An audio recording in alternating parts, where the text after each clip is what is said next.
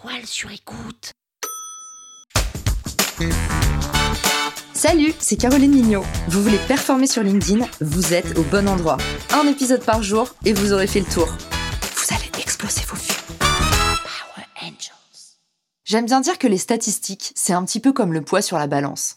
C'est important de le faire régulièrement et à des fréquences fixes. Par contre, il faut pas non plus que ça devienne une obsession. Si vous avez le souci de mieux connaître votre audience, vous êtes sur la bonne voie pour créer du bon contenu.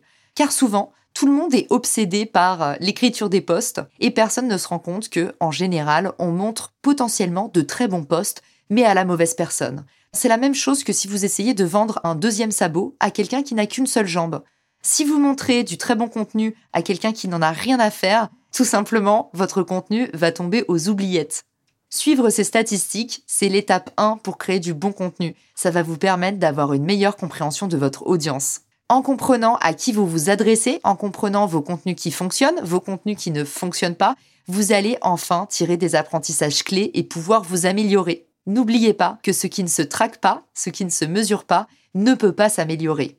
Également, commencer à traquer vos objectifs va vous permettre de les quantifier vous verrez qu'en termes de mindset, vous serez beaucoup plus efficace quand vous allez vous dire OK, je veux gagner 100 abonnés par semaine. Très bien. J'ai remarqué que chaque poste, j'en gagne 50. Donc il faut que je fasse deux postes en moyenne. Et si j'ai pas atteint les 100 abonnés au bout de ces deux postes, eh ben j'en ferai un troisième. À partir du moment où vous avez une destination, vous aurez les moyens de tracer un chemin. Maintenant, vous vous dites trop bien Caro, j'ai envie de suivre mes statistiques, tu m'as donné des arguments qui font mouche. Par contre, comment on fait? Sur LinkedIn, soit vous avez activé le mode créateur et vous avez la possibilité de suivre vos statistiques depuis votre profil personnel, soit vous n'avez pas activé le mode créateur et auquel cas, pour les statistiques de votre profil personnel, je vous encourage à aller regarder deux outils, Shield et Inlytics. On vous les mentionnera dans les ressources de l'épisode.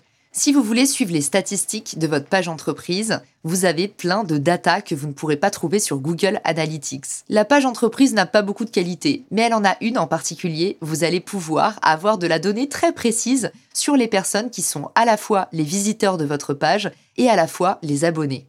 En regardant la différence de typologie entre les gens qui vous visitent et les gens que vous convertissez qui sont abonnés, vous aurez de vrais indices sur votre contenu est-ce qu'aujourd'hui, vous attirez les bonnes personnes? Si je me rends compte que mon trafic est à 90% des commerciaux et que ceux qui sont abonnés à ma page sont plutôt des marketing, communication, relations publiques, là je me dis que je manque potentiellement une belle opportunité d'apporter du contenu à ceux qui viennent naturellement me visiter. Si vous voulez aller encore plus loin dans l'analyse statistique et surtout si vous voulez gagner du temps parce que vous me dites peut-être c'est bien, moi j'ai une page entreprise sur LinkedIn, j'ai un profil personnel, mais j'ai aussi une présence sur 4, 5, 6 réseaux sociaux. Ma botte secrète, c'est d'utiliser un agrégateur de statistiques. Le mot peut sembler ingrat, mais ces petits outils vont vous changer la vie. Moi, j'utilise Iconosquare. Iconosquare va vous permettre de suivre automatiquement les performances de tous vos comptes sociaux à la fois. Non seulement vous avez une interface hyper claire et lisible, et en plus, vous avez la possibilité de recevoir des rapports détaillés directement à heure fixe chaque début de semaine.